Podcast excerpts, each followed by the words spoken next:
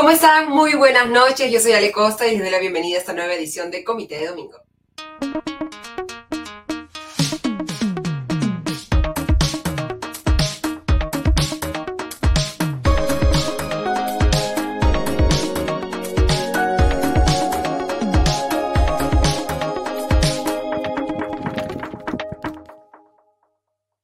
Ha sido una semana especialmente cargada de noticias, así que vamos a hacer una revisión de las que consideramos las más importantes y analizarlas con quienes también creemos que pueden traer los ángulos más interesantes y más ricos a la discusión que se está dando sobre esos temas de coyuntura. Vamos a empezar con la información que ya eh, hemos confirmado de que se ha postergado hasta el martes la decisión que tendrá que tomar el Poder Judicial respecto al pedido de la Fiscalía de prisión preventiva contra Jennifer Paredes, cuñada del presidente Pedro Castillo e hija adoptiva de la familia presidencial. Vamos a contar qué ha salido un poco en esta, eh, en esta sesión y también cuáles son los nuevos indicios que se han revisado durante la semana que indicarían eh, de acuerdo con la tesis fiscal, la existencia de esta organización criminal en la que participa la familia de la esposa del presidente. En segundo lugar, vamos a analizar lo que ha sucedido también sorpresivamente cerca del fin de semana. El viernes por la tarde, el Instituto Nacional Penitenciario anunció que se había ya se iba a aprobar la salida de Antauro salida que se eh, realizó ayer del penal Ancon 2 por el proceso de redención de pena. ¿En qué consiste esto?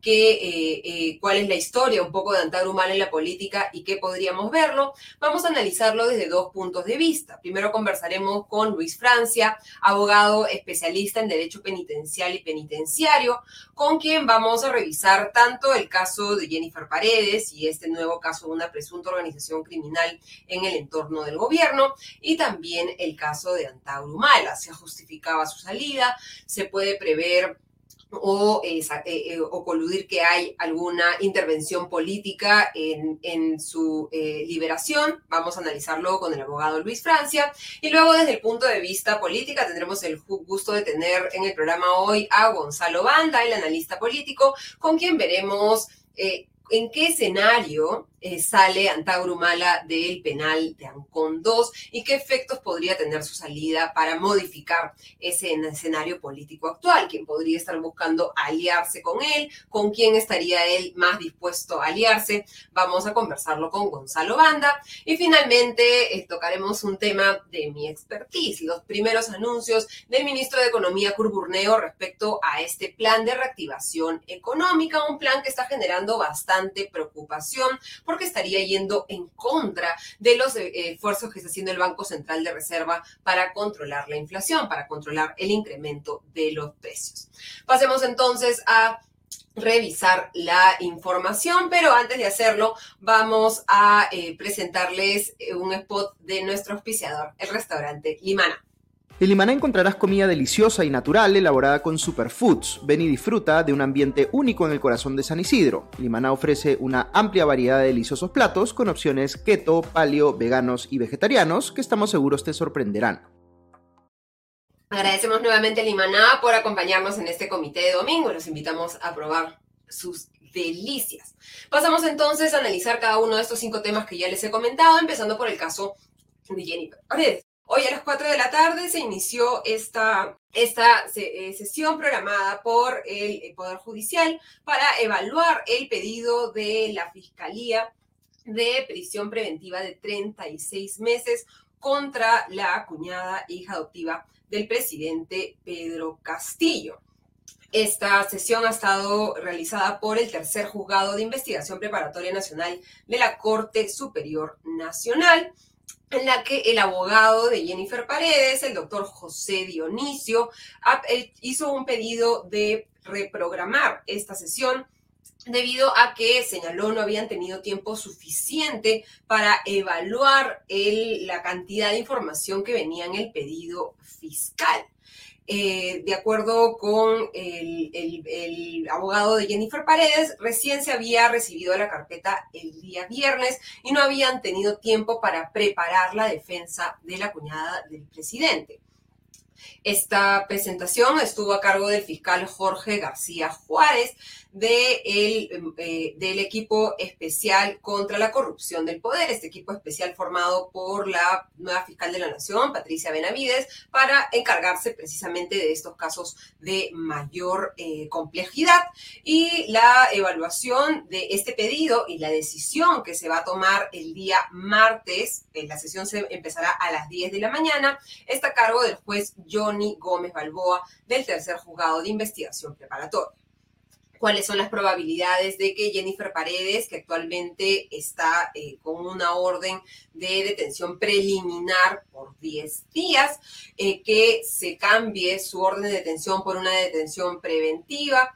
Por los anuncios que se han hecho en información nueva que ha salido durante esta semana, podría eh, la Fiscalía tener fundamentos para fundamentar, valga la redundancia, este pedido de, prisión preventiva debido a que consideran que existe un alto riesgo de que Jennifer Paredes pueda incurrir en obstrucción de la justicia cuáles son un poco las cosas que se han conocido durante esta semana, un informe de este equipo especial dirigido por Harvey Colchado que apoya al equipo especial de la Fiscalía, el equipo eh, especial de la Policía, que eh, hizo un seguimiento a la cuñada del presidente Pedro Castillo desde que viajó de Cajamarca hacia Lima el 5 de agosto, un viaje que ha sido confirmado por la aerolínea. Y se muestra en este informe que ha eh, revelado el diario El Comercio el seguimiento hasta Palacio de Gobierno. Jennifer Paredes fue llevada desde el aeropuerto Jorge Chávez hacia Palacio de Gobierno en dos vehículos oficiales y de acuerdo con este informe del equipo especial de la fiscal de la policía, perdón, eh, Jennifer Paredes se encontraba aún en la residencia del eh, Palacio de Gobierno el 6, el 7, el 8 de agosto y también el 9 de agosto, el día en el que este equipo especial de la Fiscalía y el equipo especial de la Policía se apersonaron en Palacio de Gobierno para detener a Jennifer Paredes. En el informe se reitera esta demora dada de más de una hora afuera en la espera y se verificó que existían diversos ambientes, de acuerdo con ese informe nuevamente revelado por el comercio, en el primer, segundo y tercer piso, además de seis accesos de ingreso y salida y señalaban que varios de ellos permiten el ingreso al despacho presidencial y a Palacio de Gobierno, accesos que sospecha la policía podrían haber sido utilizados por Jennifer Paredes Navarro para salir de la zona residencial sin ser vista e ingresar a otras áreas de Palacio de Gobierno. Otro punto que, un poco complica la situación de Jennifer Paredes es el hecho de que tanto Hugo Espino como Angie Espino, los dueños de estas empresas que según la tesis fiscal habrían sido utilizadas como fachada para obtener eh, de manera irregular obras por parte de municipalidades de Cajamarca y de Lima, se han acogido a la colaboración eficaz y han empezado a dar información no solamente sobre la participación de Jennifer o la presunta participación de Jennifer Paredes en estas coordinaciones de las obras, sino también de la primera dama eh, Lilia Paredes y, e incluso hablan de la entrega de dinero al alcalde del distrito de Anguía, en Chota, Cajamarca, José Nenil Medina Guerrero, que también se encuentra en detención preliminar y que de acuerdo con información también mostrada por el diario El Comercio, hasta el momento no ha declarado durante esta detención. Lo que es, al parecer, eh, al menos Hugo Espino ha declarado en medio de esta colaboración con la Fiscalía, se ha acogido también a la confesión sincera, es que detrás de la obra de instalación del sistema de agua potable y saneamiento básico de más de 3 millones de soles que ganaron en el municipio de Anguía, estuvieron tanto Jennifer Paredes, o habrían estado tanto Jennifer Paredes como el alcalde Medina. Recordemos que Hugo Espino recibió además dos depósitos, en total por 90 mil soles, de dos hermanos de la primera dama, Walter y David Paredes. Y de acuerdo con lo que ha mostrado la prensa hasta ahora sobre las declaraciones de Espino, ellos habrían, eh, Espino habría señalado que estos habrían estado dirigidos por la primera dama Lilia Paredes. Eh, esta misma, este mismo esquema se habría aplicado para conseguir una obra en la provincia de Cajatambo, en Lima. Se, eh, Espino incluso ha hablado de llamadas telefónicas con Jennifer Paredes, reuniones para ver el tema de las obras y eh, también que ha hablado de otro miembro de la familia presidencial, Ruthbel Oblitas Paredes, sobrino de la primera dama, que de acuerdo nuevamente con las declaraciones de Espino que han trascendido hasta el momento, habría sido el nexo con el Ministerio de Transportes y Comunicaciones para darle viabilidad a estas obras en esta, eh, como parte de esta presunta organización criminal. Hugo Espino incluso señala que le habría depositado, habría, eh, le habría pedido el 50 mil soles a este sobrino de la primera dama, Ruth Bell Oblitas, y que este le habría enviado 20 mil soles en la primera semana de octubre del 2021. Esta es información que es fácilmente verificable y que podría eh, eh, conducir a la investigación fiscal hacia comprobar esta tesis fiscal de la organización criminal. También estos últimos días hemos visto entrevistas a David Paredes, uno de los indicados de haberle enviado dinero a Hugo Espino, y lo que él ha señalado es que el, dinero que le envió al empresario proviene de distintos ahorros e ingresos en asociación con su otro hermano Walter, que es mayor que él y que lo había apoyado cuando él era estudiante, y que él decidió prestarle a Hugo Espino, amigo personal de Jennifer Paredes, este eh, dinero que él confiesa representaba el 85% de sus ahorros y que Espino señala nuevamente en esta entrevista con Epicentro, solo lo había visto entre tres y cuatro veces. Claramente llama la atención que alguien pueda prestarle eh, el 85% de sus ahorros a alguien que solamente ha visto tres o cuatro veces, pero él señala que en sus relaciones familiares se aplica la confianza y que a él también en otras ocasiones personas que no lo conocen también le han prestado dinero. Tendremos que esperar entonces al martes para ver si es que eh, la justificación que hasta el momento está dando la Fiscalía para este pedido de detención preventiva es asumida también por el juez y si eh, finalmente eh, Jennifer Paredes estará detenida preventivamente por 36 meses, como solicita la Fiscalía. En el caso de la primera dama, como hemos visto, el presidente Pedro Castillo ha sido bastante vocal en el hecho de que no hay peligro de fuga, que ella es inocente, y han ofrecido también dejar su pasaporte, entregar su pasaporte a la Fiscalía para que se eh, evite la posibilidad de que se dé también un pedido de prisión preventiva contra la primera dama. En el caso del alcalde de Anguía, su prisión preventiva también está siendo evaluada y será decidida el martes. Y cambiando al tema que creo que nos tiene un poco preocupados, ansiosos, eh, algunos felices, como al líder de Perú Libre, Vladimir Cerrón, la salida de Antauro Humala del penal Ancon 2. Como sabemos, Santa Humala estaba cumpliendo una pena de 19 años por una serie eh, de delitos relacionados con el Andahuaylazo. Esta protesta en los primeros días de enero del 2005 en Andahuaylas, que dejó como saldo la muerte de cuatro policías y un etnocacerista. El viernes por la tarde, el Instituto Nacional Penitenciario publicó un comunicado a través de su cuenta de Twitter, dando eh, eh, eh, eh, comentando que se había decidido, aplicando la ley de redención de pena, dictar ya la salida de Antauro Humala de la, eh, del penal Ancon 2. De acuerdo con lo que ha señalado el INPE, eh, había sido condenado por los delitos de homicidio simple, secuestro, daños agravados, sustracción o arrebato de arma de fuego y rebelión, y venía cumpliendo su condena y lo hizo por 17 años, 7 meses y 14 días. El 8 de julio, Antauro Humala presentó su cuarto pedido de redención de pena, o su abogada presentó su, el cuarto pedido de redención de pena.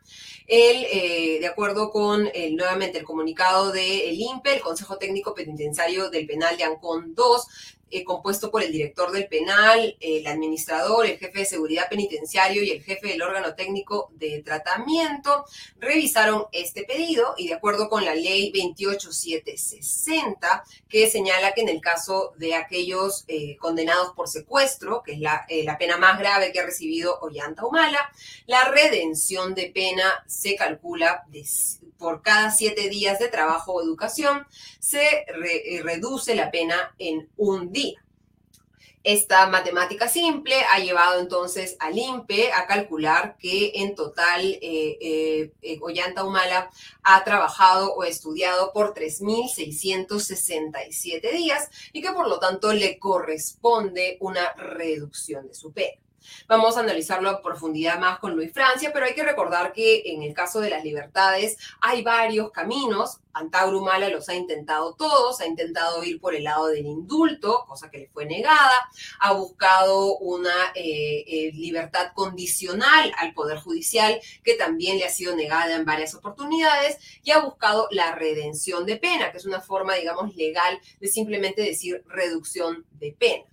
En este caso, no hay mayores requisitos que cumplir estos días de trabajo o estudio. Y aquí el kit del asunto va a ser mirar la resolución que dio la, el INPE, que todavía no se ha publicado en la página web del INPE, en el que se justifican que efectivamente Antaurumala ha estado durante 3.667 días estudiando o trabajando.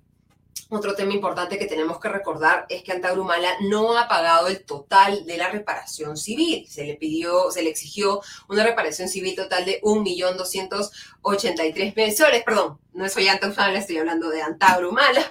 Discúlpenme, me lo hacen notar. Me disculpo nuevamente, estamos hablando de Antagrumala.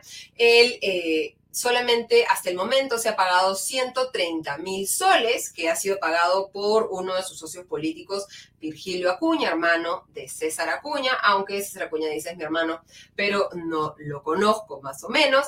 Y en este caso, lo que, eh, lo que la liberación se ha dado sin que se cumpla el total del eh, pago de la reparación civil, porque en el caso del camino de la redención de pena, no es necesario hacerlo. Tampoco es necesario, lamentablemente, y eso creo que tendríamos que revisarlo, que haya ninguna especie de arrepentimiento por parte de la persona que aplica la redención de pena, porque hemos visto que a la salida del penal, eh, Antauro, Humala, no solamente no se ha arrepentido de los crímenes por los que fue sentenciado por el Poder Judicial, inicialmente por 25 años y luego se redujo la pena a 19 años debido a que ya no era homicidio calificado, sino que se consideraba que era homicidio simple. Ha dicho que está orgulloso del Lazo y que el tiempo le ha dado la razón. ¿Qué va a pasar ahora en el escenario político? Lo vamos a ver claramente con eh, eh, Gonzalo Banda, pero hay que recordar que eh, Antauro Mala y su movimiento El Frente Patriótico, que es el nombre, digamos, este, oficial del etnocacerismo, tuvo bastante protagonismo en la campaña congresal del 2020. Incluso el partido UPP, con el que ha estado aliado normalmente Antauro Mala, llegó a colocar 13 eh, congresistas en ese parlamento, una bancada que luego se dividió entre los fieles a Antauro y los no tan fieles a Antauro, una bancada que llegó al poder con la búsqueda explícita de la liberación de Antaurumala, algo que nuevamente no se ha dado por la vía política, sino por la vía, digamos, administrativa procedimental. Pero vamos a analizar con Gonzalo más a profundidad cuál es el futuro electoral o las posibilidades electorales de Antaurumala y también qué podrían hacer las otras fuerzas democráticas para evitar que eh, los planteamientos nacionalistas, antidemocráticos, eh, autoritaristas, autoritarios, perdón, de Antauro Humala vean, eh, tengan algún tipo de acceso mayor al poder en nuestro país. Entonces le damos eh, la bienvenida y le agradecemos por acompañarnos al abogado Luis Francia. Él es especialista en Derecho Penal y Derecho Penitenciario para nuevamente revisar todos los detalles técnicos, legales de la liberación de Antauro. ¿Cómo está, doctor Francia? Muy buenas noches. Muy buenas noches, Alejandra. ¿Cómo está? Para empezar, desde su punto de vista, ¿hay huecos legales, hay errores legales en la decisión del INPE, como señalan algunos, que es una eh, decisión ilegal, o se está cumpliendo, digamos, la legislación respecto a la redención de pena? A ver, eh, comencemos planteando que estamos frente a un tema jurídico, pero evidentemente, como usted lo ha señalado en, su presentación, este, que tiene impacto político. Por lo tanto, este, hay contenido político seguramente o contenido, a ver, eh, se lo voy a plantear de esta manera, no es muy deseable que un tipo de persona que ha originado la muerte de mm, ciudadanos, ¿ok? En un contexto como... De policías. De policías, como se ha señalado, y que ha mostrado una conducta determinada en el transcurso del tiempo que ha estado detenido en la cárcel, se ha liberado. ¿okay? Eso puede originar una, eh, una sensación negativa por parte de la ciudadanía o de, cierto sector, sí.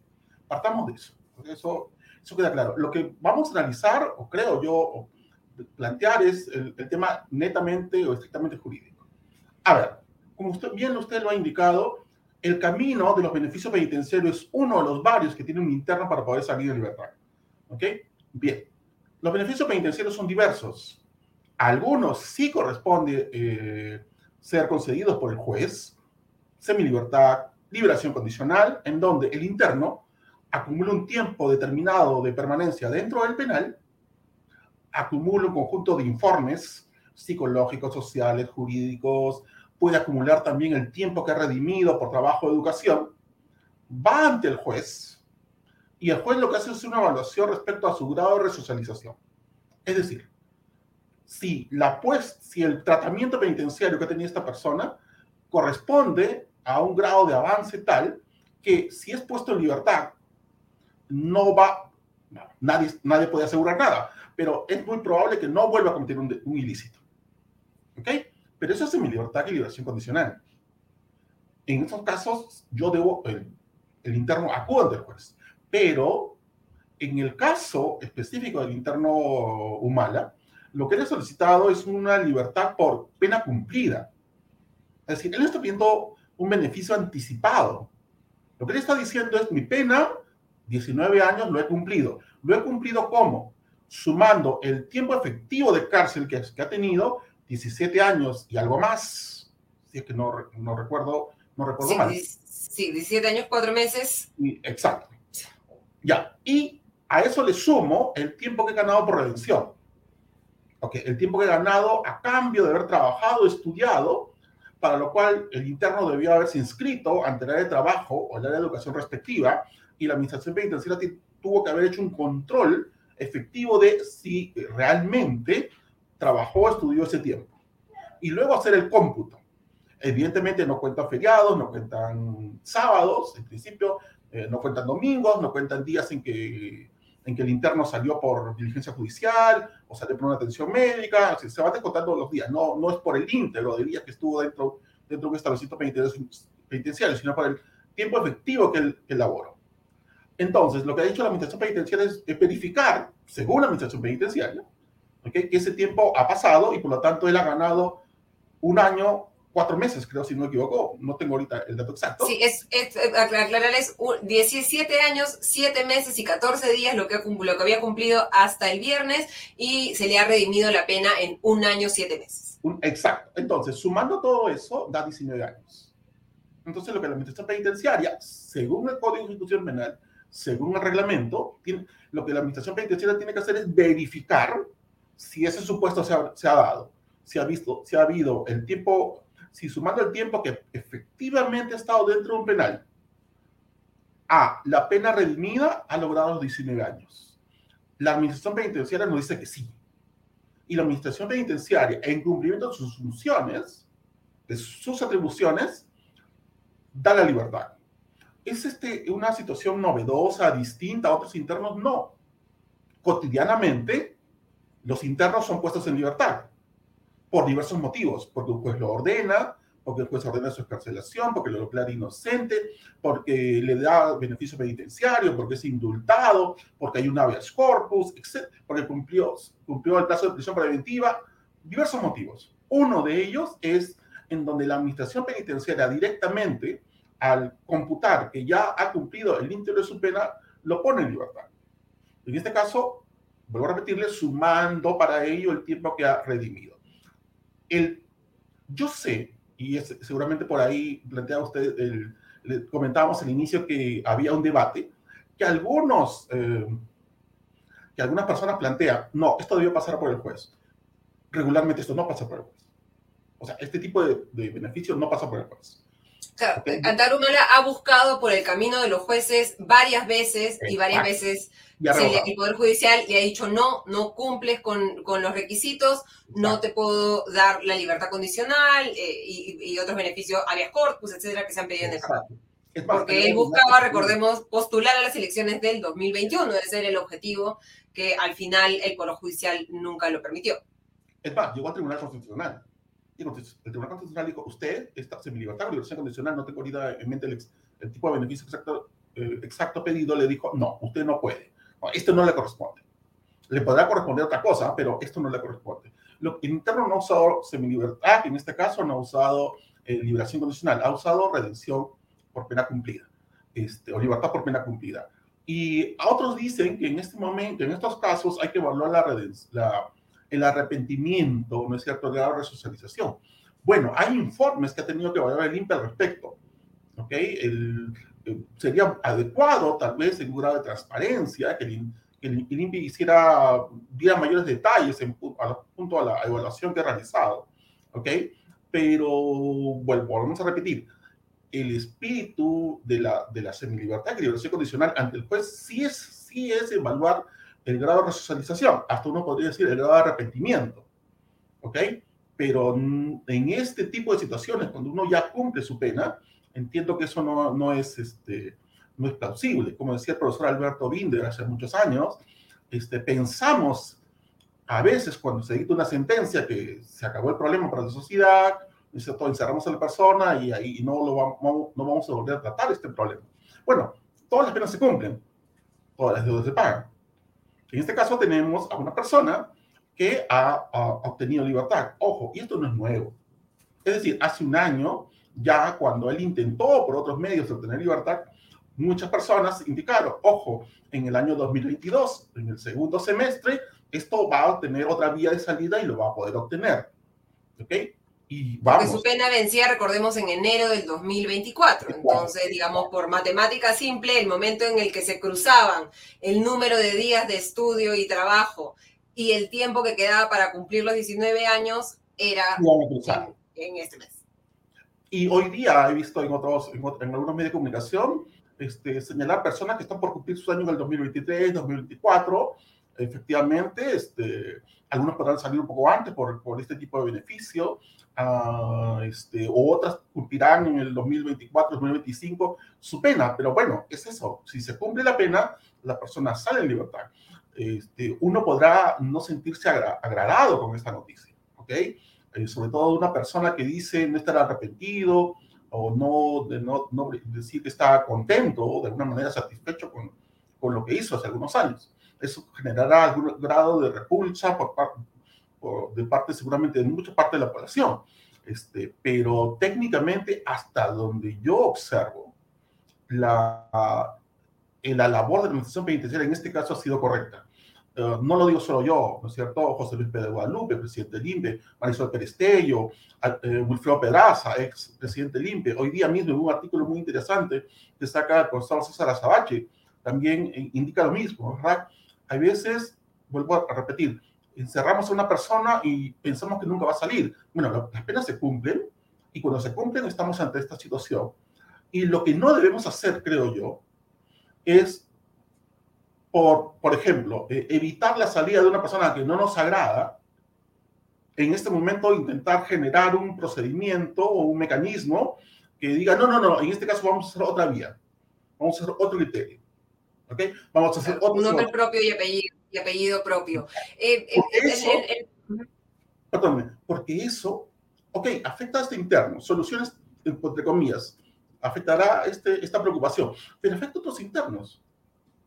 Otros internos que tienen todo el derecho a obtener esta libertad, internos que cotidianamente obtienen, obtienen esto. Y lamentablemente, eh, por lo menos en el ámbito penitenciario, durante años hemos observado que algunos criterios de Tribunal Constitucional o incluso legales se cambian porque no, no, no. A ver, en el año 2001, 2002, iba a salir en libertad el, interno Mantilla. ¿Ok? Y dijeron, no, no, no, entonces hay que interpretar distinto la aplicación de la norma penitenciaria. El Tribunal Constitucional sacó una sentencia y modificó la forma como se aplicaba en el tiempo una norma penitenciaria.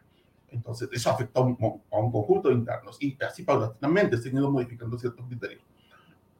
Por lo tanto, lo que yo creo, hasta donde yo tengo, hasta donde tenemos información todos, es que esto corresponde a una atribución de la administración penitenciaria, lo ha hecho conforme a esta atribución, y lo que podría hacerse, en todo caso, es que el Ministerio Público solicite la información detallada de los días trabajados o, o estudiados, que revise el cómputo realizado, que revise los informes, y si observa alguna irregularidad en el procedimiento o en la documentación, pueda objetar esto. Es el punto, ¿no? Más que, digamos, eh, es nuevamente conociendo el proceso, que, que se hayan cumplido un número de días, hay que ver cómo es que se han computado esos días, qué se ha considerado como parte del trabajo o estudio de Antaurumala y que eso esperemos sea públicamente eh, justificado. Se está citando ya al eh, ministro eh, de, Justicia, se está citando al, director del Instituto Penal del Instituto Penitenciario para que expliquen en el Congreso este tema. Queríamos, doctor, com compartir un comentario de Ángel San, que lo que comenta es sobre el tema del secuestro, ¿no? Se ha comentado mucho respecto a que en el caso de los delitos de secuestro no aplican este tipo de beneficios penitenciarios. ¿Cómo se trata al tema del secuestro en el marco, digamos, este más grande de los, de los beneficios penitenciarios y del de la redención de pena en particular? Ok, a ver, ese es un tema interesante. Yo le mencionaba el caso Mantilla, ¿ok? A ver, lo que sucede es lo siguiente desde que yo cometo el delito o hubiera cometido un delito hasta el momento que yo voy a solicitar un beneficio penitenciario, transcurre varios años. ¿Ok? Cometo el delito, me investigan, me procesan, voy a juicio, me sentencian y comienzo a cumplir mi pena.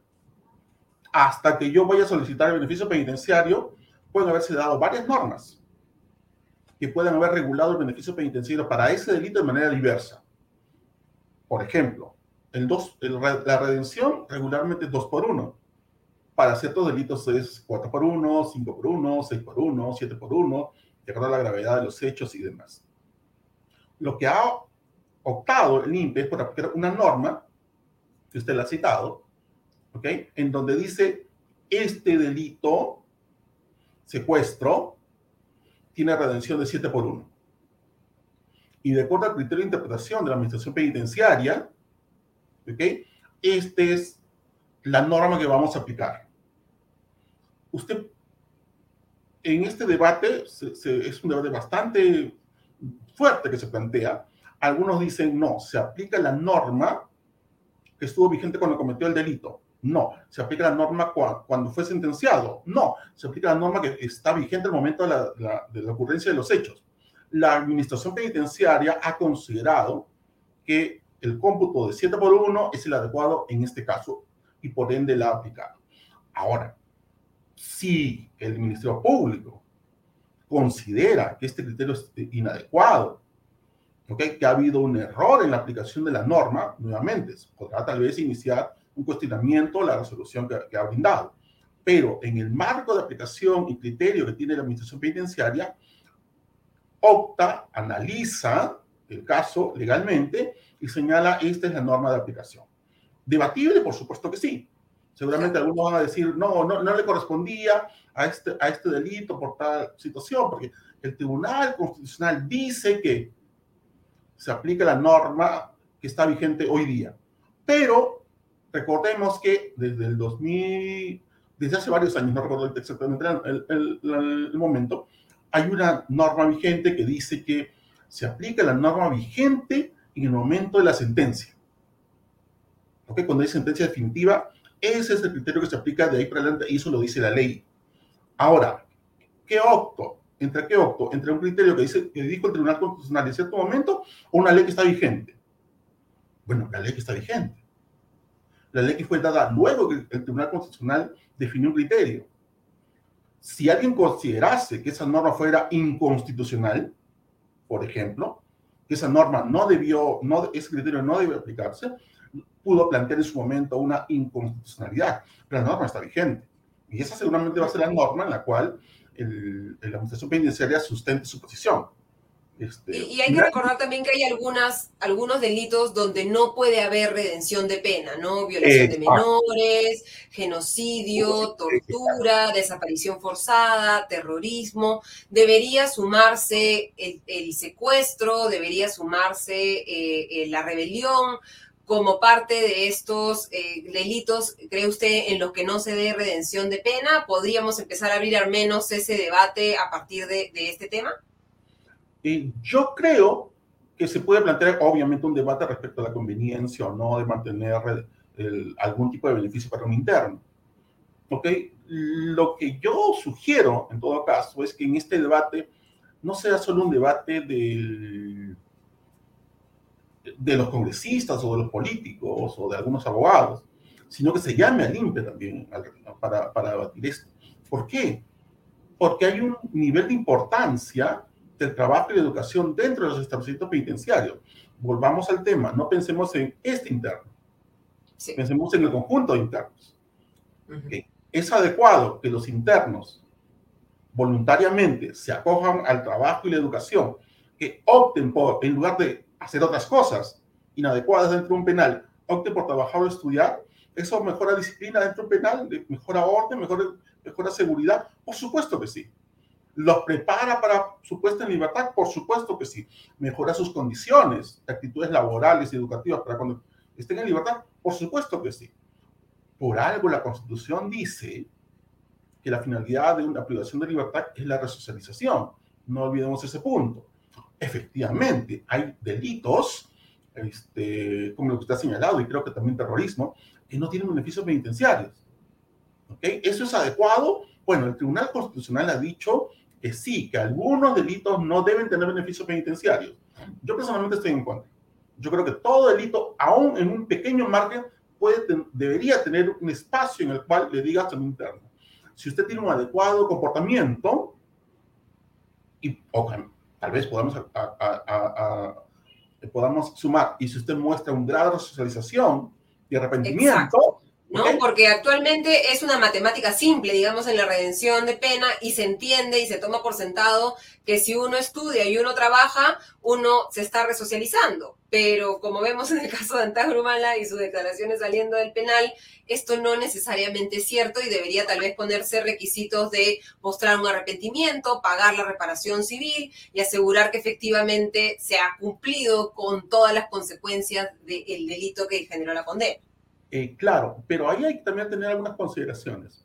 Eh, creo que el señor Humala ha pagado la reparación civil, creo, no estoy muy seguro. Creo que... Lo que se conoce es que solamente se ha pagado parcialmente, no sabemos si el INPE tiene nueva información, pero no se ha comunicado de manera oficial. Exacto, sí, ok.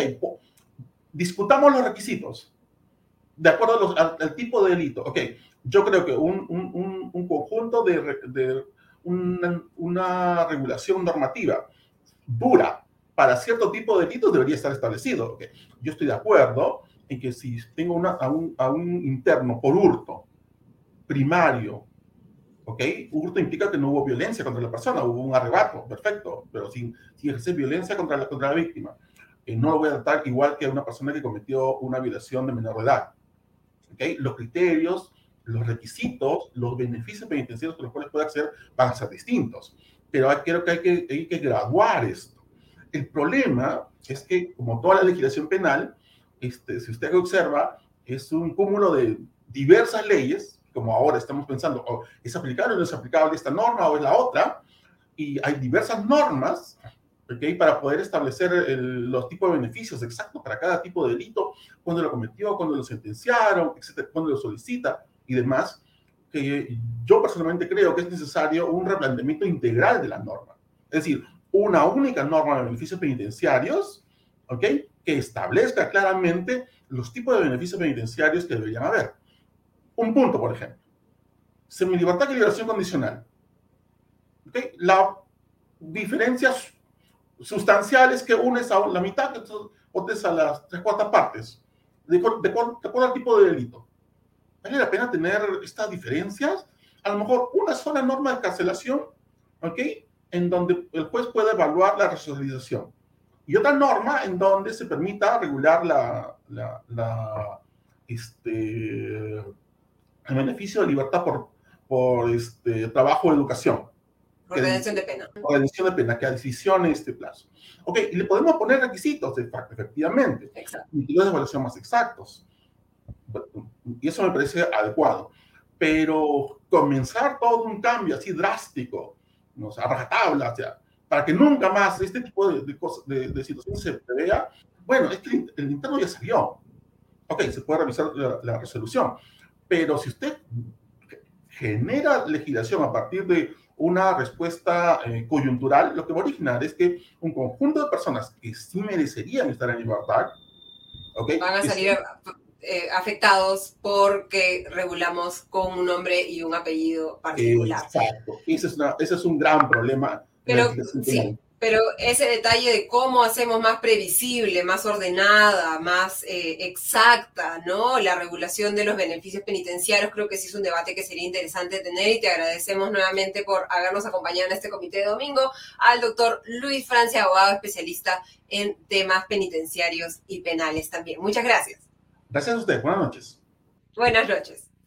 Y ahora vamos a comunicarnos con Gonzalo Banda para luego de haber analizado la parte penal de la salida de Antauro Mala y también la situación política actual para ver desde el lado político, que es donde se están concentrando la mayoría de temores, hipótesis eh, y eh, hasta eh, casi predicciones catastróficas. ¿Cómo estás, Gonzalo? Muy buenas noches y bienvenido a Comité Domingo.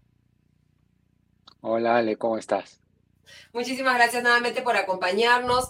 Creo que podríamos empezar pintando la cancha, ¿no? Eh, eh, muy brevemente, ¿en qué escenario político, cómo describirías el escenario político en el que Antauro Humala ha logrado finalmente, a través de esta vía administrativa, este deseo desde hace muchos años, no solo de él, sino de su partido, el Frente Patriótico, del endocacerismo en general y de sus varios aliados en la política, de que salga en libertad?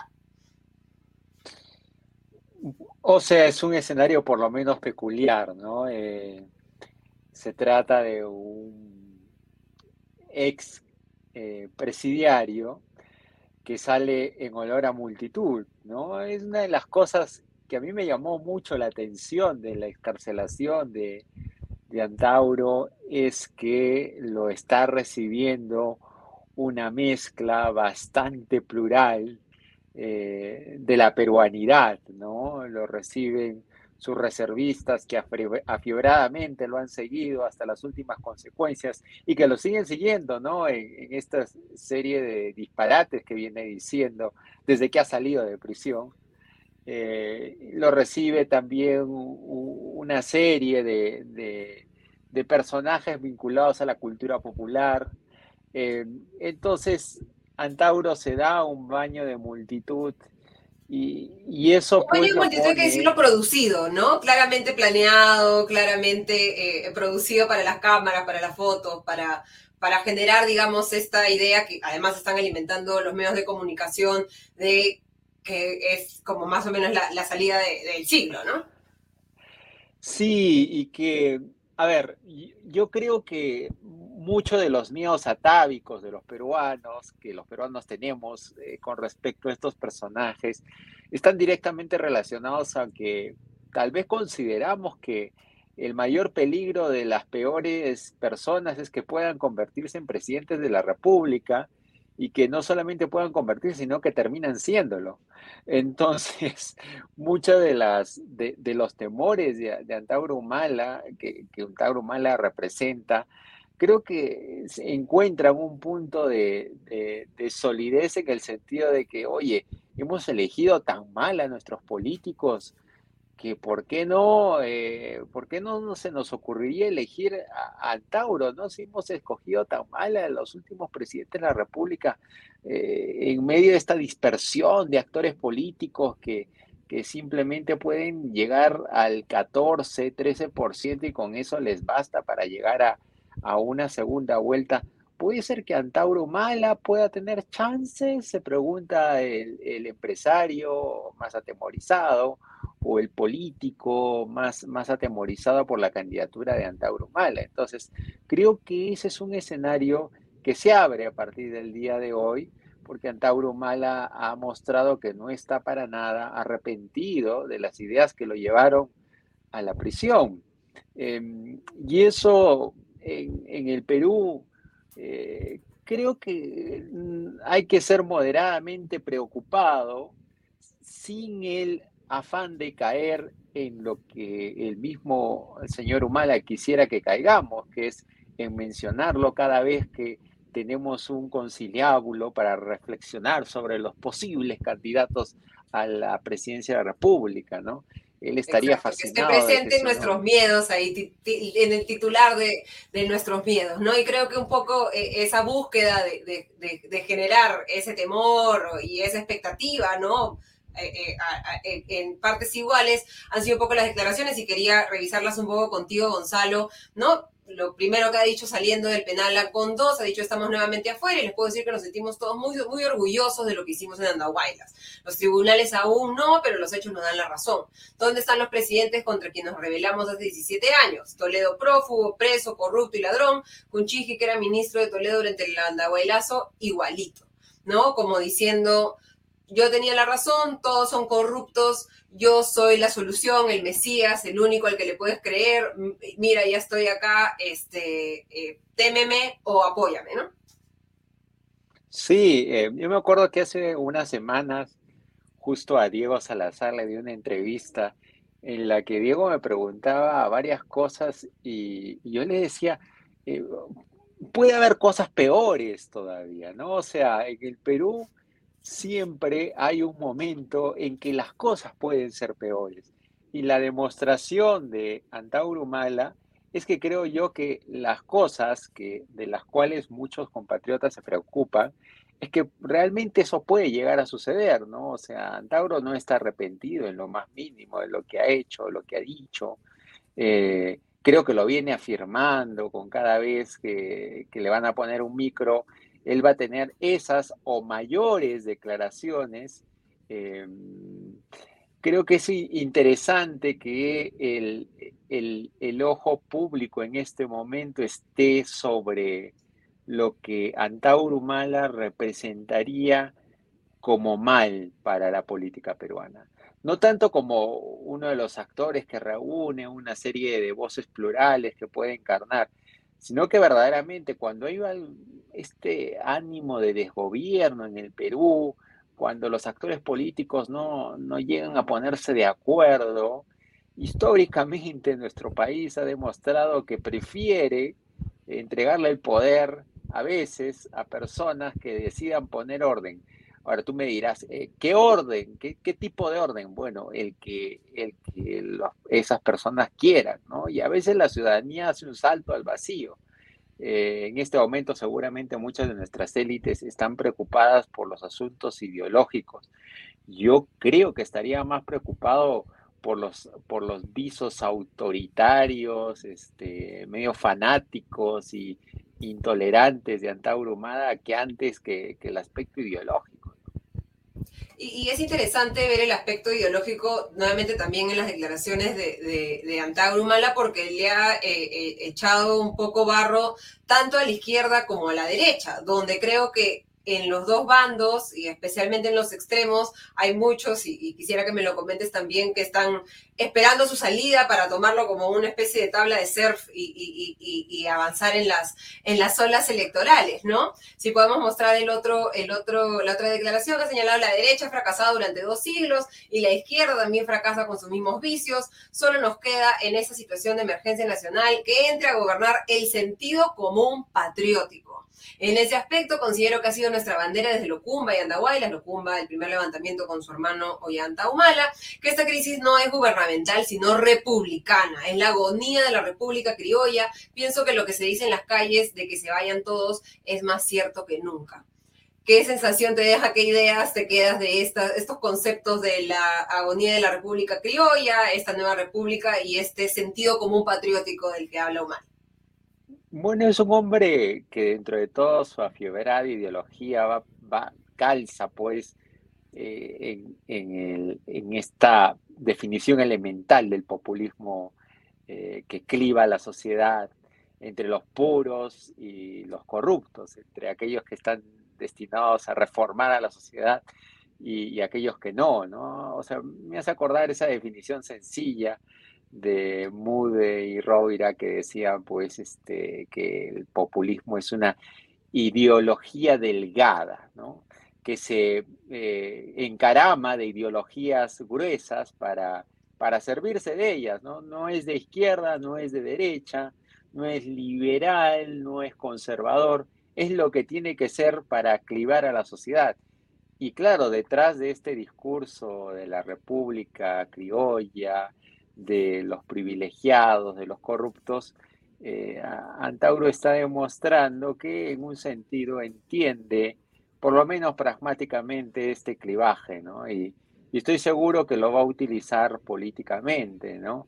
Eh, de nuevo, yo creo que el, principio para combatir estos males que, son en este momento eh, que, que, no tienen pues un cuerpo político muy poderoso, eh, creo que es el debate político, el debate de ideas y, la política, ¿no? Eh, eh, oh, creo que los congresistas, creo que los líderes de partidos políticos tienen que sembrar las condiciones para que ese tipo de discursos no solamente no sean populares, sino que sean rápidamente desechados del debate público. Ahora, temo yo que como van las ideas en el Perú, esto pues no suceda, sino que lo que vaya a suceder sea que seguramente los congresistas le van a echar pelota a Tauro y van a comenzar a debatir con él eh, y van a comenzar a, plantarle una pelea callejera. Eh, donde quienes van a perder son ellos porque en ese lugar Antauro se va a sentir plácido y, contento. ¿no? y, solo para terminar este tema y, rápidamente antes de pasar a la situación de Castillo, eh, recordamos que Antauro Humala buscaba salir de, eh, la, de, la, prisión para presentarse a las elecciones presidenciales del 2021, que, se hacemos como una especie de revisión de sus planteamientos ideológicos y del espacio que podría haber ocupado en esa campaña en términos nuevamente totalmente hipotéticos existiría la posibilidad que hubiera cogido la, carretera de, de Pedro Castillo. La elección de Pedro Castillo, el estado actual, eh, eh, pedidos de eh, adelanto de elecciones, ayudan a, a Antauro a quienes podríamos estar viendo subiéndose nuevamente a esta tabla, José Vega, Virgilio Acuña, Hernando de Soto, en algún momento le coqueteó también durante la campaña, eh, eh, eh, también Rafael López Aliaga. ¿Cómo ves un poco y rápidamente en, qué, en, qué, parte del escenario electoral se va, se va a poner y si esto beneficia o afecta a, a Castillo?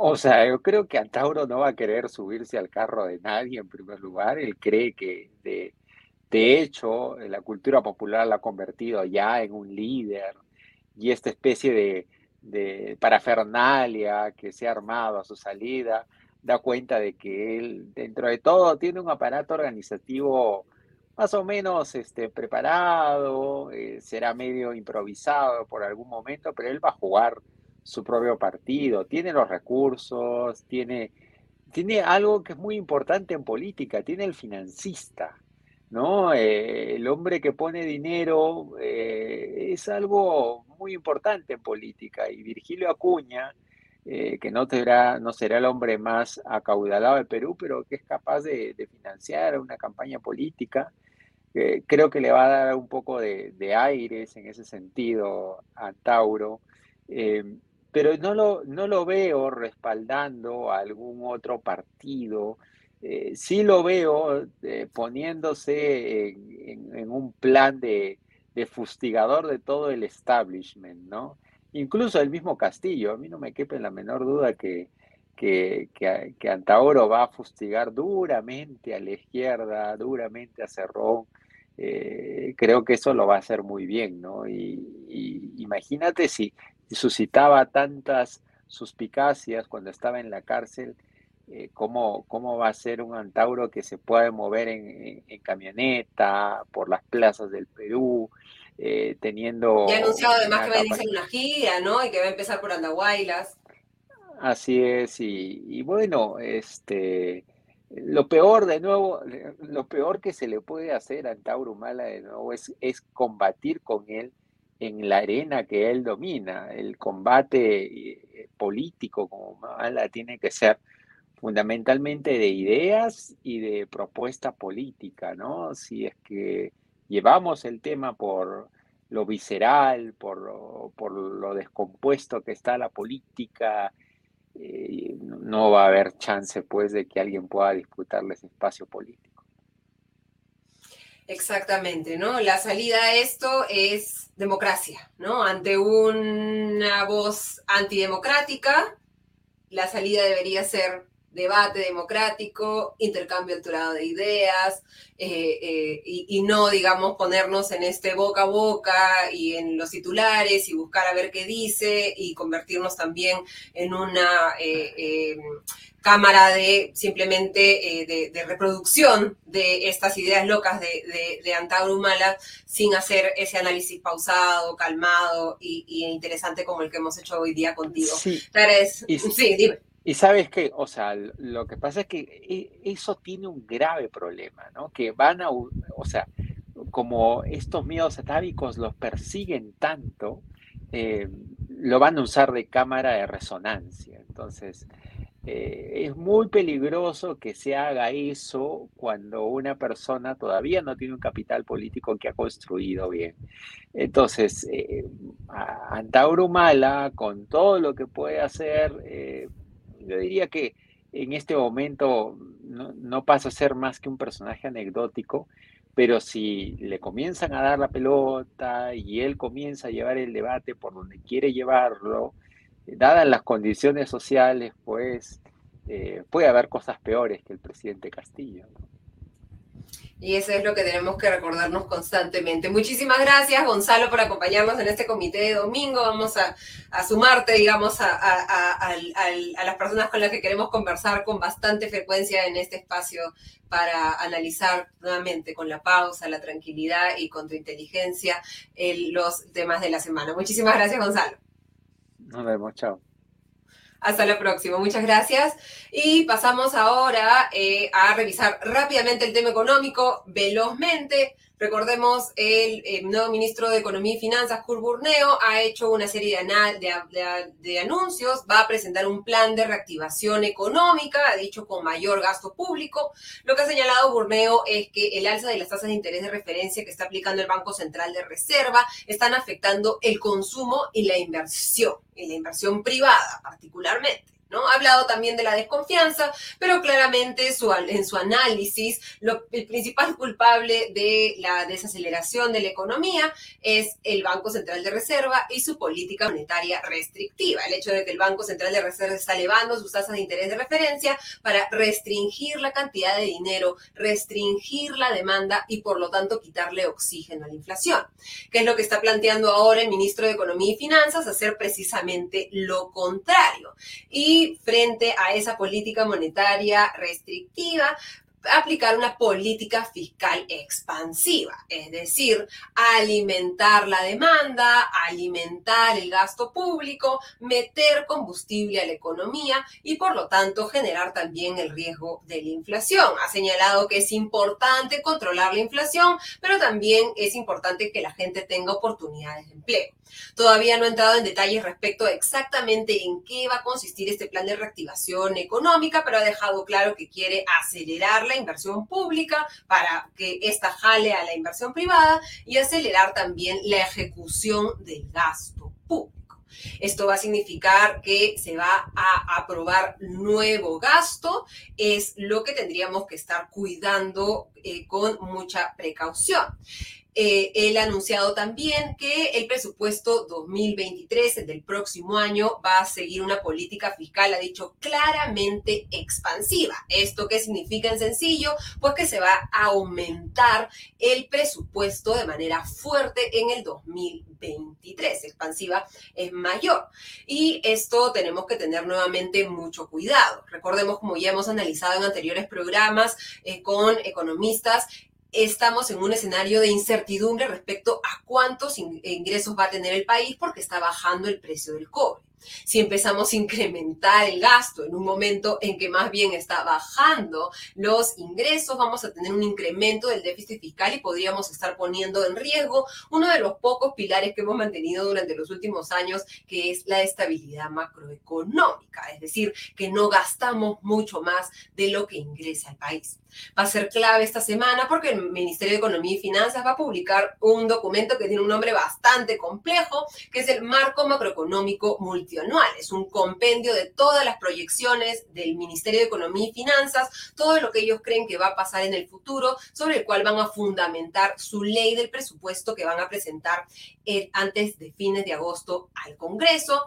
Ley de presupuesto, recordemos, va a tener que ser evaluada por la Comisión de Presupuesto, dirigida nada más y nada, por nadie menos que por José Luna Galvez de Podemos Perú que como sabemos tiene dos investigaciones fiscales, tanto por entregar sobornos como también por presunto lavado de dinero. José Luna Galvez tendrá en sus manos decidir efectivamente cuánto gasto se aprueba para las distintas funciones del Estado. Y lo más importante y lo que tendremos que prestarle mucha atención durante los próximos meses y que estaremos atentos aquí en Comité de Domingo, el, el, famoso, el famoso anexo 5, donde se pone el listado de todos los proyectos que se van a priorizar el próximo año, proyectos en los que evidentemente todas las fuerzas políticas y todos los congresistas tratan de poner obras para poder llevarse algunos logros a sus regiones. Así que vamos a tener que prestarle mucha atención. La ley de presupuesto es, probablemente la ley más importante que se aprueba cada año porque es, eh, define cómo va a ser el año para todos nosotros, cuántas obras de agua se van a hacer, cuántos puentes se van a construir, cuánta gente se va a contratar, etcétera. Así que hay que estar muy cuidadosos y esperemos que este plan de reactivación económica del ministro Burneo no busque competir con el plan que ya está ejecutado en el Banco Central de Reserva, porque eso lo único que va a hacer es que se desperdicien recursos gastando mientras el Banco Central de Reserva los trata de sacar a través de la elevación de la tasa de interés de referencia. En una pelea entre el MEF y el BCR, absolutamente nadie sale ganando.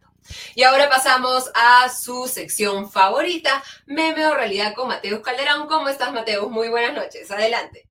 Buenas noches y gracias por el pase a la costa. Bienvenidos y bienvenidas a su sección favorita Meme o Realidad en su dominical favorito Comité de Domingo. Soy Mateus Calderón y conmigo pasaremos revista a las noticias más curiosas, más graciosas o más llamativas del acontecer nacional e internacional. Esas noticias que nos hacen decir Maldito seas Mercurio retrógrado. Y hablando de Mercurio retrógrado y la influencia de la luna llena, esta ha sido una semana especialmente convulsa en la política peruana, que cada día nos deja con más y mejores memes. En el Congreso, la expresidenta del Legislativo, ni más ni menos, Mari Carmen Alba, volvió a hacer noticia, una vez más, primero por ser acusada de racismo y sexismo por un congresista de su propia bancada, esto es Acción Popular. Y luego sale diciendo indio de mierda. Mierda. La señora se acerca a una mesa en la cual estábamos diferentes congresistas y se refiere a la congresista Marlene López como una perra, disculpando la palabra. Este, ¿De la nada? De la nada. Se acerca y esa es una P, es una P. Y lo volví a repetir las veces que se le dicen gana. La respuesta de la legisladora fue argumentar que ella no usaba la palabra perra de forma peyorativa, sino que ella le dice perra normalmente a sus amigas.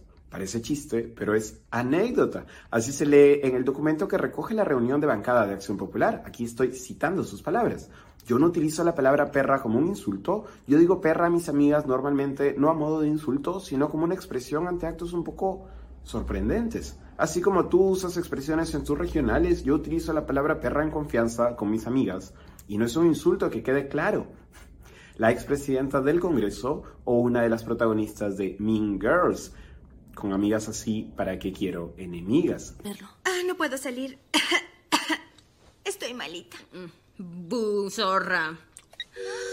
En otras noticias, el líder del movimiento etnocacerista peruano, Antauro Humala, salió esta semana de prisión después de cumplir una condena de más de 17 años y lograr beneficios penitenciarios. En la semana más fría de Lima, el hermano mayor del expresidente Ollanta Humala nos demostró que la luz del romance todavía sigue dando calor realmente esas fotografías para enviar y decir tú y yo el real quien pudiera. Curiosamente, la fotografía también ha motivado un debate en redes sociales por el color de piel de la pareja de Antaurumala, quien es al fin y al cabo el principal ideólogo del etnonacionalismo en el Perú y el orgullo de la raza cobriza. Todo esto confirma que tenemos demasiado tiempo libre para discutir cosas que no le interesan a absolutamente nadie. Podríamos discutir quizás las consecuencias de la liberación de un sentenciado por homicidio, secuestro, daños agravados, sustracción de arma de fuego y rebelión, o si la cárcel en este caso ha cumplido el papel de rehabilitación del reo. Ustedes saben temas que realmente tienen algún grado de importancia. De repente deberíamos discutir eso, quién sabe. Y hablando de temas que sí tienen importancia, el líder de Perú Libre, Vladimir Serrón, aceptó finalmente lo que muchos ya venían diciendo desde hace algún tiempo. Hay más coincidencias entre Perú Libre, un partido que se define como de izquierda, y la extrema derecha, que entre Perú Libre y la socialdemocracia. En otras palabras, Vladimir Serrón aceptó que el fujicerronismo, al menos el fujicerronismo espontáneo, es una realidad. Esto fue lo que dijo Vladimir Cerrón al diario argentino Página 2, estoy citando textualmente. No tenemos una alianza con la ultraderecha, lo que hay es una coincidencia espontánea anticaviar. Coincidimos porque combatimos a un enemigo común, que es la izquierda caviar, la socialdemocracia. No puedo hacer una alianza con los ONGeros aliados de USAID. Podemos coincidir con el Fujimorismo y con otros, pero con la izquierda caviar no. Ellos son nuestro enemigo principal. Los caviares son para nosotros la principal amenaza, un enemigo más peligroso que la ultraderecha neofascista. ¿Saben quiénes pensaban análogamente a Vladimir Serrón? Pues la izquierda alemana en la década de los 30, que al rechazar a la socialdemocracia les abrió la puerta a pues a los nazis. Ya lo decía el viejo aguafiestas Karl Marx, primero como tragedia y después como farsa, o en el caso peruano, primero como tragedia y después como un capítulo del WhatsApp de JB. Eso ha sido todo por hoy. Volveremos el domingo próximo con más noticias y muchos, muchos más memes. De vuelta contigo, Ale Costa. Muchísimas gracias, Mateo, como siempre, por hacernos reír. Y ahora vamos a contactarnos con Diego Salazar, que ha estado revisando todos los dominicales para que nos comente qué se ha difundido hasta el momento. ¿Cómo estás, Diego? Muy buenas noches. Bienvenido nuevamente a Comité de Domingo. ¿Qué tal, Ale? Buenas noches. Lastimosamente yo no los voy a hacer reír como Mateus, pero bueno, se hará lo que se pueda. Lo, lo trataremos, lo intentaremos. ¿Quiénes han sido los protagonistas de estos dominicales hoy? Bueno, ha habido, eh, en realidad el menú ha estado poco variado. Todos sabemos que ha sido una semana cargada nuevamente y en realidad eh, ha consistido básicamente, casi todos los dominicales han insistido y abundado en detalles respecto a la investigación fiscal alrededor de la cuñada e hija adoptiva del presidente, Jennifer Paredes, el alcalde de Anguía, José Nenil Paredes, eh, no, José Nenil Medina, perdón, y los hermanos Hugo y Angie Espino. En ese, en ese sentido, eh, por un lado, tenemos que se han revelado, esta es información de nuevo que se ha ido conociendo a lo largo del fin de semana, se ha publicado en distintos medios, pero los dominicales han han dado algunos detalles más. Por ejemplo, se ha sabido que Jennifer Paredes realizó eh, depósitos eh, por hasta 90 mil soles en el Banco de la Nación cercano a Palacio de Gobierno. Se tiene identificadas a las personas a las que han sido eh, hechos estos depósitos. Y como recordaremos, la señorita Paredes a la hora de declarar ante el Congreso y posteriormente ante la Fiscalía, señaló que pues no tenía un, mayor trabajo fijo y que sus ingresos rondaban pues, los 1.500 soles mensuales aproximadamente. Entonces, estas cantidades pues exceden a sus posibilidades económicas y han llamado la atención y han sido este, registradas en un informe de la Unidad eh, de Inteligencia Financiera. Tenemos también respecto a Jennifer Paredes, eh, un informe de la policía y de la fiscalía. Este informe fue revelado hoy más temprano por el comercio, pero también eh, eh, Punto Final ha dado algunos detalles al respecto, ¿no? Y es, según este informe, que compila, bueno, trabajos de inteligencia y fotografías, varias fotografías, la señorita Paredes habría estado en Palacio de Gobierno el día 9 de agosto, eh, cuando la fiscalía y la policía acudieron a Palacio a detenerla y no la hallaron ahí. ¿no? Hay una serie de, de informaciones que acreditan, incluido un vuelo desde Cajamarca a Lima y el posterior traslado a Palacio de Gobierno, que indican que Jennifer Paredes ingresó a Palacio días previos y no salió. Entonces, bueno, esto, como te imaginarás, va a complicar aún más la situación de Paredes, que tiene que enfrentarse el martes a una audiencia para decidir, eh, donde un juez decidirá si accede a la prisión preventiva que está solicitando la fiscalía, ¿no? Esa audiencia debió ser hoy, pero se ha, pospuesto hasta el día martes. Tenemos otro caso que involucra al presidente o a personas cercanas al presidente. Este también es un caso que se conoció en los días anteriores y tiene que ver con un señor de nombre Leider Núñez, que es sobrino de Fermín Silva. Para quienes no lo recuerden, Fermín Silva es un médico de la Clínica de la Luz, muy amigo del presidente Castillo. Bueno, este señor Leider Núñez, sobrino de este amigo del presidente, eh, tiene una empresa o es eh, partícipe de una empresa que se llama Lenus SAC, Lenusac, que, a la que se le adjudicaron siete obras, cinco de ellas en Cajamarca, por un total de casi 34 millones de soles. ¿no? Eh, por supuesto, llama la atención que este señor, que una persona que, sea tan cercana a un amigo íntimo del presidente, pues acceda a este tipo de, contratos, pero además un socio de Silva, de Fermín Silva, eh, perdón, de, Núñez, Arnaldo Tapia Delgado, eh, tiene un registro de ingreso a Palacio del 23 de agosto del año pasado, previo a a, la, concesión de estas, obras.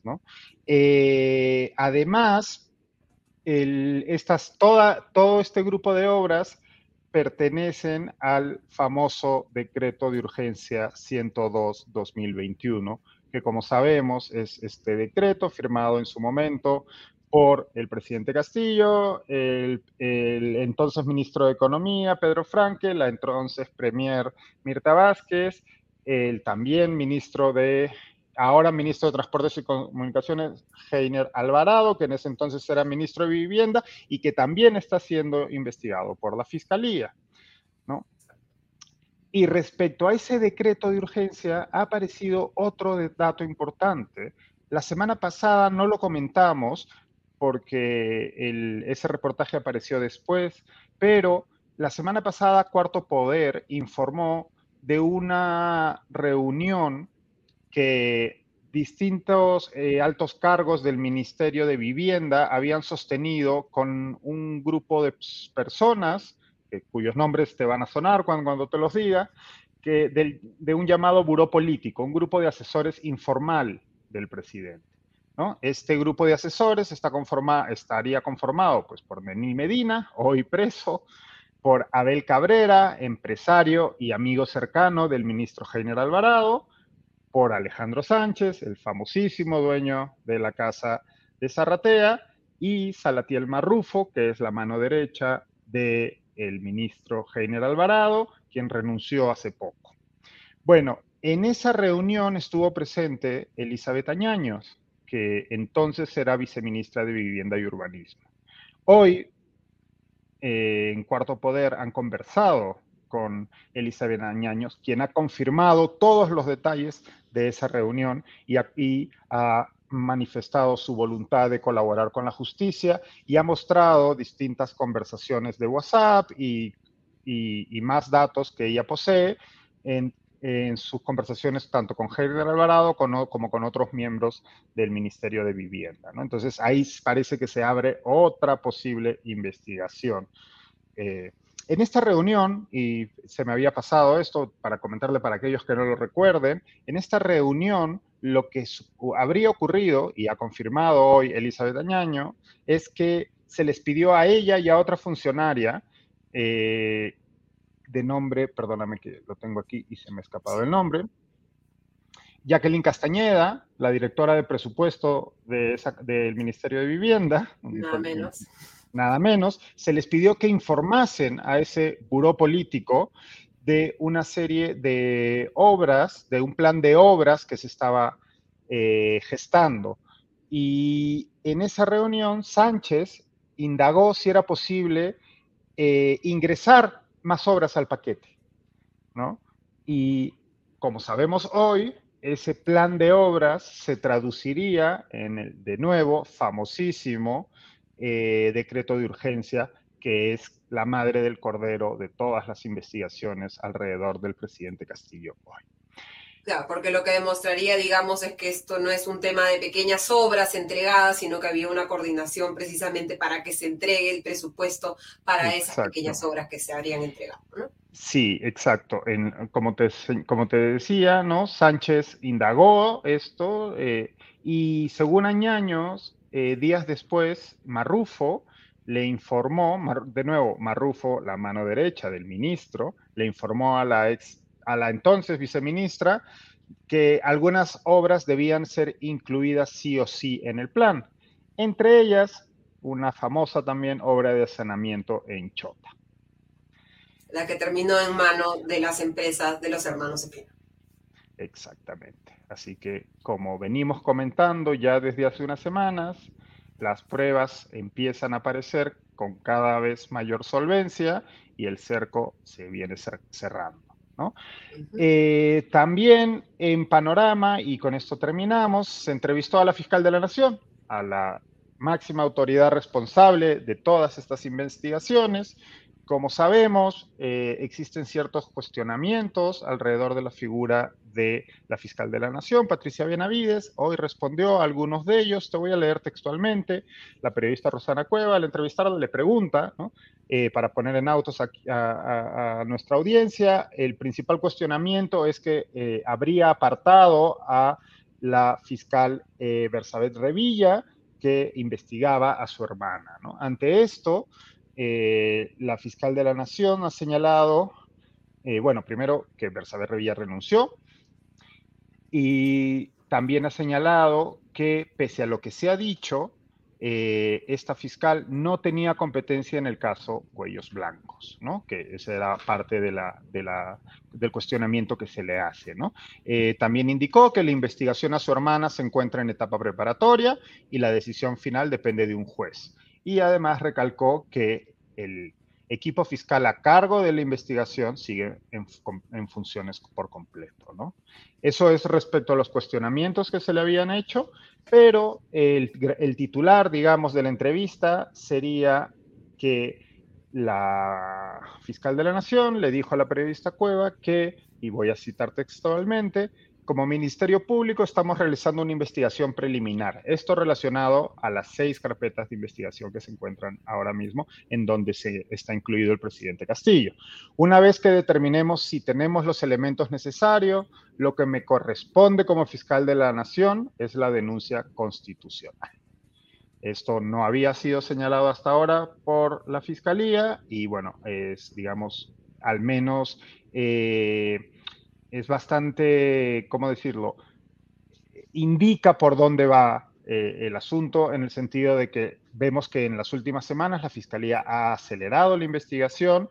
Hoy se ha filtrado la buena parte de la carpeta de investigación relacionada con Jennifer Paredes, ha circulado en redes sociales, hemos visto distintos análisis, seguramente los comentaremos en la semana en los distintos eh, productos de comité de lectura, y parecería, a priori, haciendo un examen somero ¿no? de la información ahí, incluido algo que hemos comentado, como el peligro de fuga por la presencia de Jennifer eh, Paredes en Palacio el día en que fue y no se la encontró, etcétera, etcétera, estos, estos movimientos de dinero, etcétera, parecería que la Fiscalía tiene un caso bastante sólido contra este grupo de personas que han sido apresadas, principalmente Jennifer Paredes y Nenil Medina.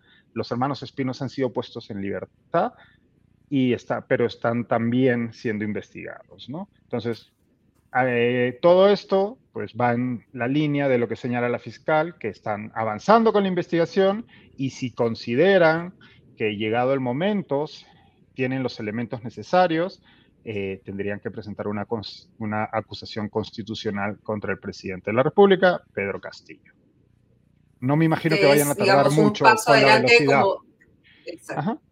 No me imagino que esto vaya a tardar mucho. Calderón, pues sí, sí, como conversábamos con Liliana Calderón hace unas semanas, esa era la curiosidad, ¿no? ¿Qué se venía después de la investigación fiscal? Porque recordemos, estamos en caminos nunca recorridos, ¿no? Eh, nunca había sido investigado en la práctica un presidente, porque el artículo 117 de la Constitución dice que el presidente no puede ser acusado y por lo tanto no teníamos el claro por dónde iba a ir un poco el paso de la fiscalización. Ah, digamos que hasta ahora teníamos dos carriles separados, ¿no? Por un lado, la investigación fiscal, ¿no? El, el, quehacer de la justicia, que tiene un camino penal, y por el otro lado teníamos el camino político, que depende o dependía enteramente del Congreso, ¿no?